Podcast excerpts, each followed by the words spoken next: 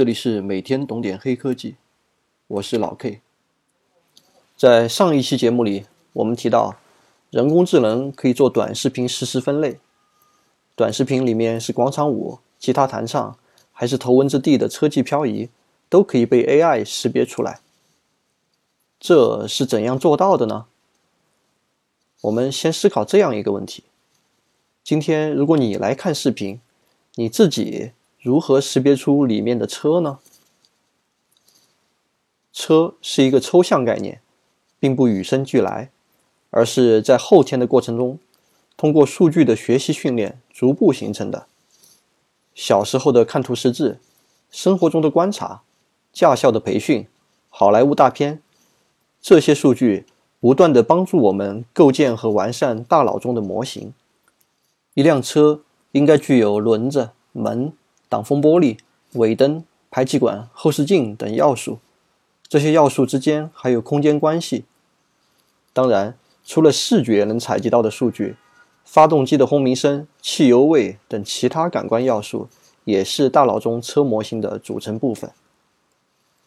值得一提的是，大脑基于原有模型，还可以吸取新的数据进行叠加学习。比如，特斯拉不需要排气管。现在路上见到的绿色牌照是新能源车等等。对于一张全新的图像，视网膜采集像素，神经元提取颜色、轮廓等信息，大脑将图像信息与抽象概念进行比对，然后就形成了图像中是否有车的判断。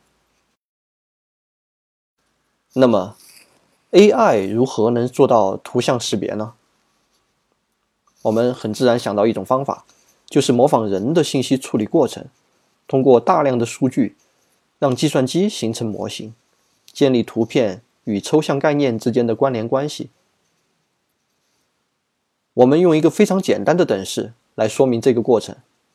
这个等式是 x 乘以 w 等于 y。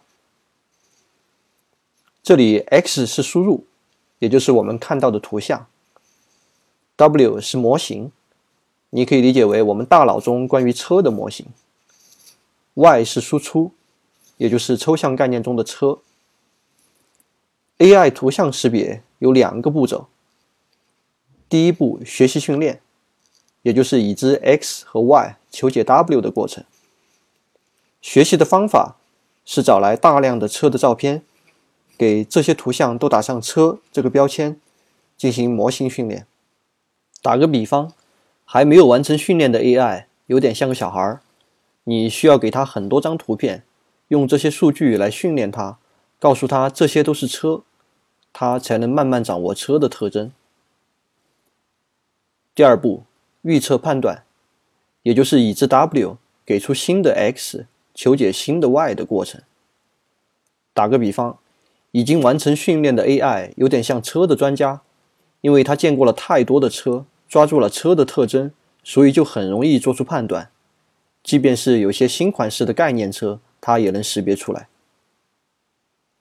这样的方法还可以推广到很多其他的应用场景，比如机器翻译，左边的 X 是英文，右边的 Y 是中文。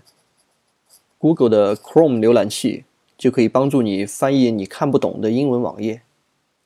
再比如语音识别。左边的 X 是语音，右边的 Y 是文字。苹果的 Siri 和小米的小爱同学就能够听懂你的话。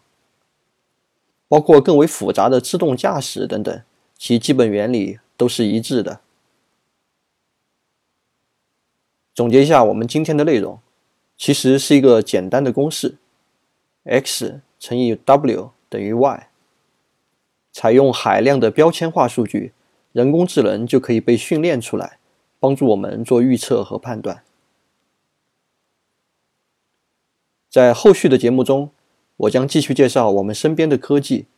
感兴趣的朋友们可以订阅这一专辑，也欢迎你在留言区分享你的观点，我们共同进步。